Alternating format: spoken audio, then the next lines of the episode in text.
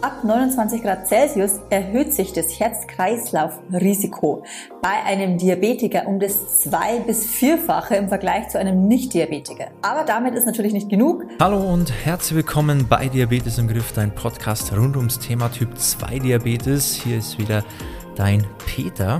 Und heute wird dir mal die Barbara erklären, was denn die Hitze aktuell, ja, es wird ja immer, immer wärmer und wärmer was hat das denn alles mit Diabetes zu tun? Auf was solltest du als Typ 2 Diabetiker bei extremen Temperaturen achten? Wo sind die Gefahren für dich als Typ 2 Diabetiker und wie kannst du sie mehr oder weniger umgehen oder zumindest ähm, meiden, soweit es geht? Über all das wird dich die Barbara jetzt mal aufklären und ich wünsche dir jetzt viel Spaß bei dieser Folge. Hitze und Diabetes. Was musst du beachten, beziehungsweise musst du überhaupt auf irgendwas achten? Genau über dieses Thema soll es heute gehen. Und abschließend bekommst du natürlich auch noch ein paar Tipps mit an die Hand, die du direkt beziehungsweise bei wärmeren Temperaturen umsetzen kannst. Als Typ 2 Diabetiker hast du bei starker Hitze ein erhöhtes Risiko für Herz-Kreislauf-Erkrankungen. Das wissen nämlich die wenigsten tatsächlich, dass sich das Risiko für Schlaganfall, für Herzinfarkt durch Hitze erhöht. Direkt mal als Vergleich. Ab 29 Grad Celsius erhöht sich das Herz-Kreislauf-Risiko bei einem Diabetiker um das zwei- bis vierfache im Vergleich zu einem Nicht-Diabetiker. Aber damit ist natürlich nicht genug, weil reicht ja auch noch nicht. Und zwar haben viele Diabetiker bei Hitze tatsächlich mit starken Blutzuckerschwankungen zu kämpfen. Und äh, das Tückische ist, es kann sich dabei um Schwankungen sehr, sehr stark nach oben hin handeln, aber auch nach unten im hypoglykämischen Bereich. Bedeutet, es kann natürlich dann auch schon sehr, sehr gefährlich werden, das Ganze. Vor allem insulinpflichtige Diabetiker haben häufig mit Unterzuckerungen zu kämpfen. Warum das so ist, das erkläre ich dir jetzt. Und zwar wird durch hohe Temperaturen die Durchblutung im Körper einfach gefördert. Stoffwechselprozesse laufen auch viel schneller ab. Das hat eben zur Folge, dass das Insulin viel, viel schneller wirksam ist. Deshalb kann es tatsächlich sein, dass du, wenn du insulinpflichtiger Typ 2 Diabetiker bist, dass du deine Insulinmenge einfach genauer im Auge behalten musst, im Vergleich natürlich zu den Blutzuckerwerten und auch gegebenenfalls die Menge vor allem vom schnellwirksamen Insulin auch reduzieren musst. Deshalb da lieber den Blutzucker häufiger kontrollieren als zu wenig, um das Ganze natürlich auch im Blick zu behalten. Vor allem, wenn du Probleme damit hast, die Unterzuckerungen auch zu spüren. Also es gibt tatsächlich einige, die merken das nicht, haben Werte dann um die 50 und der Körper zeigt keine Anzeichen. Deshalb da bitte häufiger darauf achten, vor allem wenn du weißt von dir, dein Körper sendet nicht so eindeutige Signale von Unterzuckerung, beziehungsweise du kannst sie auch nicht wirklich wahrnehmen. Und der Grund, der für höhere Werte verantwortlich ist, dass eben natürlich zum, ähm, durch die Hitze müssen wir vermehrt schwitzen, verlieren mehr Flüssigkeit, was dann auch wieder bedeutet, dass wir schneller austrocknen. Vor allem, wenn eben die oder der Flüssigkeitsverlust nicht ausgeglichen wird. Das ist ein sehr häufiges Problem von unerklärlich hohen Werten über den Sommermonaten. Deshalb da unbedingt auf deine Trinkmenge achten. Ganz, ganz wichtig. Weil das Ganze hat natürlich dann auch wieder einen Teufelskreis zur Folge. Du verlierst mehr Flüssigkeit durch Hitze, durch Schwitzen Du trinkst nicht ausreichend, was bedeutet, du hast erhöhte Werte und jetzt kommen wir zum Teufelskreis, erhöhte Werte sorgen natürlich auch wieder, dass mehr Flüssigkeit über den Urin ausgeschieden wird. Sprich, du hast nochmals weniger Flüssigkeit im System. Deshalb wirklich, ich kann es nur nochmal betonen, achte drauf, vor allem an heißen Tagen auf ausreichend Flüssigkeitszufuhr. Auch eine weitere unterschätzte Gefahr ist ein Kreislaufkollaps. Also, falls du bei dir bemerken solltest, du hast ähm, starke Hitzeballungen plötzlich nochmals dazu, Schwindelgefühle, Kopfschmerzen, ähm, starkes Unwohlsein, Übelkeit oder sogar Erbrechen, dann such bitte sofort einen kühlen Ort auf. Nicht länger rumzögern, äh, sondern sofort einen kühlen Ort aufsuchen, am besten abdunkeln, ausreichend trinken, natürlich Blutzucker kontrollieren, gerne auch einen Blutdruck kontrollieren, wenn du die Möglichkeit auch dafür zur Verfügung hast. Natürlich im Notfall sowieso Notarzt rufen, eh selbstverständlich, davon gehe ich mal aus. Ähm, aber auch, was du unterstützend selbst machen kannst, um dem Körper dabei zu helfen, abzukühlen, wenn du dir so Handtücher in kaltes Wasser legst und die dann um die Beine wickelst, um die Waden wickelst oder auch in den Nacken reinlegst. Sehr, sehr hilfreich, um den Körper bei der ja, beim, beim Absenken von der Körpertemperatur zu unterstützen und zu helfen. Auf was solltest du jetzt besonders achten an heißen Tagen oder auch an Tagen, an denen du wirklich merklich mehr schwitzt? Der erste Punkt und auch der wichtigste, der dir wahrscheinlich auch am ehesten einleuchtet, ist tatsächlich, achte auf ausreichend Trinken ausreichend Flüssigkeit. Und zwar am besten hochwertiges Mineralwasser, auch mit einem hohen Mineralstoffanteil. Also gerade nämlich durch vermehrtes Schwitzen verliert dein Körper ja einiges an Mineralstoffen. Vor allem Magnesium, Calcium, Kalium, Natrium. Diese ganzen Mineralstoffe solltest du unbedingt abdecken. Dazu kommt natürlich nicht nur hochwertiges Mineralwasser, sondern dass du auch bei deiner Ernährung vermehrt auf diese Nährstoffe achtest. Also dass du da nochmals viel mehr Wert, wobei du das eh schon machen solltest, aber nochmals viel mehr Wert auf nährstoffreiche Lebensmittelauswahl setzt.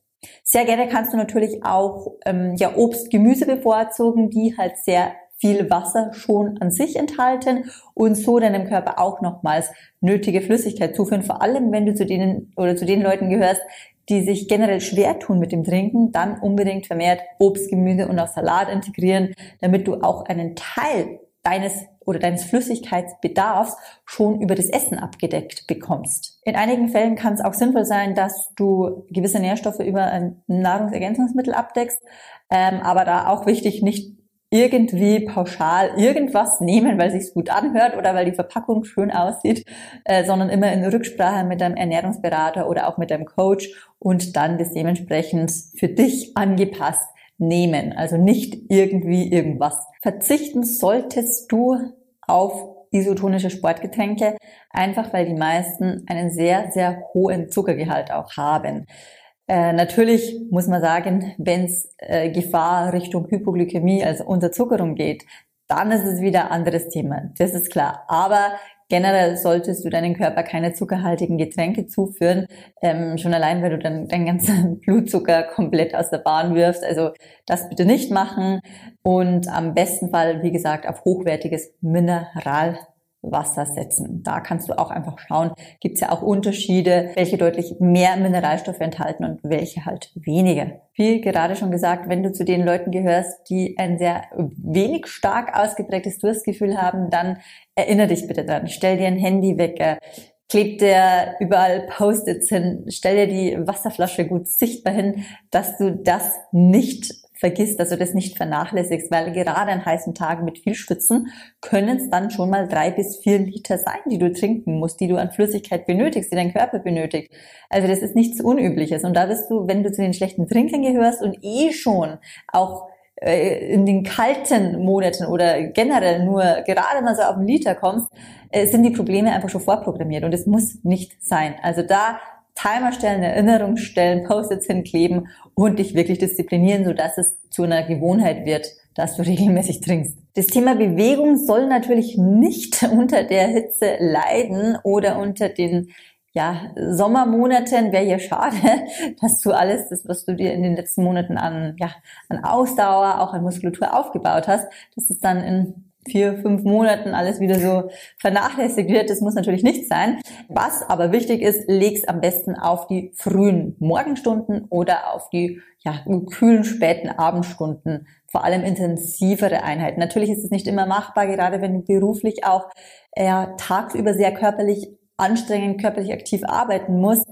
Aber dafür natürlich dann die anderen Punkte, kommen wir gleich noch zu mehreren, ähm, einfach mehr Fokus drauf legen, mehr beachten, aber ansonsten Sport nicht vernachlässigen, Bewegung nicht vernachlässigen, aber halt mit ja, mit guter Körperwahrnehmung, also nicht äh, durchquälen, wenn der Körper schon deutliche Signale zeigt, du deutliche Schwindelgefühle, Übelkeit etc. hast, dann natürlich sofort abbrechen, eh klar, wieder Blutzucker messen, Blutdruck messen, aber ansonsten einfach morgens und oder abends. Wenn es auch zeitlich für dich integrierbar ist oder machbar ist, dann ähm, ja, übernimm doch einfach die Siesta aus dem Süden. Bedeutet, zu den Mittagsstunden, zu der heißen Mittagszeit einfach hinlegen, deinem Körper Ruhe gönnen, am besten in einem abgedunkelten Raum und da etwas ausruhen, erholen und nicht dich ja draußen herumplagen in der Sonne. Auch sehr hilfreich ist gerade, wenn du, wie gesagt, berufsbedingt an, äh, ja, an wärmeren Ort, wärmeren Lokalitäten arbeiten musst, dann schaff vielleicht auch kurzzeitig zwischendurch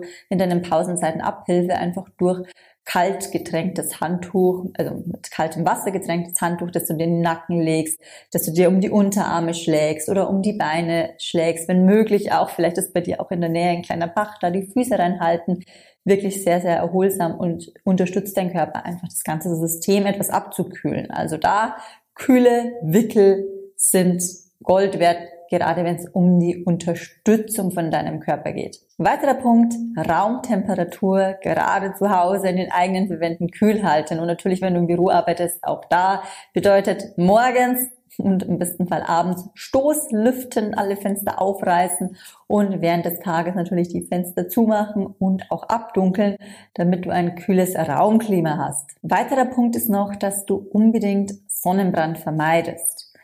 Nicht nur dadurch, weil es natürlich Schäden für die Haut mit sich bringt, sondern auch in Bezug auf den Blutzucker, weil Sonnenbrand ist im Endeffekt eine Entzündung für deinen Körper oder ist eine Entzündung, was bedeutet, dein Körper reagiert wie immer mit Ausschüttung von Stresshormonen. Und was machen die in unserem Körper?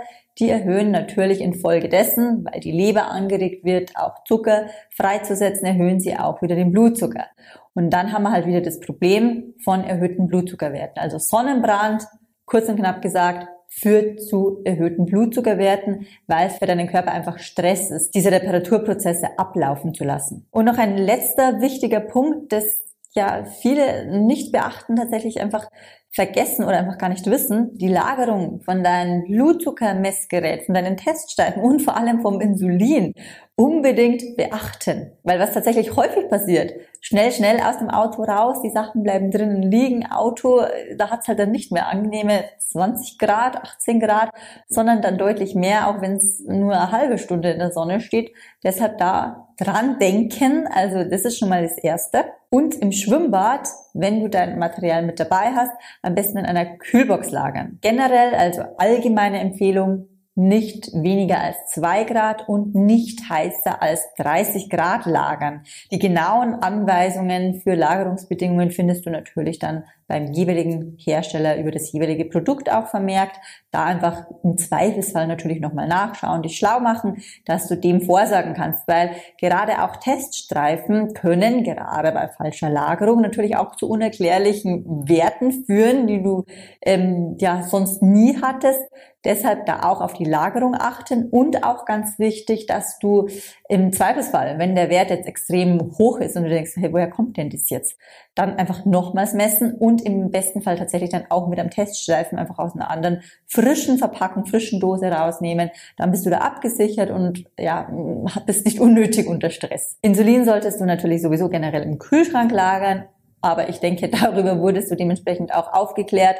Auch wichtig, äh, wenn dein Insulin anders aussieht oder auch so flockig oder irgendwie verfärbt ist, dann natürlich nicht mehr verwenden, auch wenn du es erst noch frisch bekommen hast. So, das waren jetzt die wichtigsten Infos zum Thema Hitze und Typ 2 Diabetes. Ich hoffe, du konntest wieder einiges für dich mitnehmen und ich freue mich, wenn du beim nächsten Mal wieder mit dabei bist. So, das war's auch schon wieder mit der heutigen Folge. Ich denke, konnte gar nicht passender sein bei den aktuellen Temperaturen. Ähm, ich hoffe, du nimmst dir das zu Herzen, was die Barbara alles erzählt hat, weil du hast selber gemerkt, es ist nicht zu unterschätzen. Gerade als Typ 2 Diabetiker gibt es halt ein paar Dinge zu beachten bei hohen Temperaturen, die nicht ganz ungefährlich sein können und die man einfach ein bisschen im Hinterkopf behalten sollte, damit man eben sich da keinen unnötigen Gefahren oder Risiken aussetzt. Von dem her ganz, ganz wichtiges Thema natürlich. Ähm, ich hoffe, dir hat es gefallen. Ich hoffe, du lässt uns auch eine positive Bewertung da. Das heißt, wenn es möglich ist für dich, fünf Sterne gerne dalassen. Für den Algorithmus natürlich. Das wird auch viele Menschen erreichen mit dem Thema. Und ähm, ja, abonniere natürlich auch den Podcast. Schau auch gerne auf anderen Kanälen mal vorbei. Gerne auf YouTube, gerne auf Facebook, auf Instagram, wo auch immer. Wenn du Interesse hast, ähm, dich mal von uns auch intensiver betreuen zu lassen, wenn du Hilfe brauchst bei dem ganzen Thema Typ 2 Diabetes, dann schau auch gerne mal auf unserer Website www.peterseidel.com und trag dich ein für ein unverbindliches Beratungsgespräch, wo wir dich erstmal genauer kennenlernen, deine Situation und dir dann auch dementsprechend Hilfestellung geben können. Und ob du den Weg dann mit diesem Leitfaden, den du bekommst, alleine gehst oder ob du den dann mit uns gehst, dass wir das zusammen angehen, ist dann selbstverständlich dir überlassen. Aber auf jeden Fall wirst du definitiv schlauer aus dieser kostenlosen Beratung rausgehen, als du reingekommen bist. Das verspreche ich dir. Und in diesem Sinne möchte ich mich auch hier bei dir verabschieden. Hoffe, du bist beim nächsten Mal wieder mit dabei. Und ja, wie immer, beste Gesundheit. Bis bald. Ciao, dein Peter.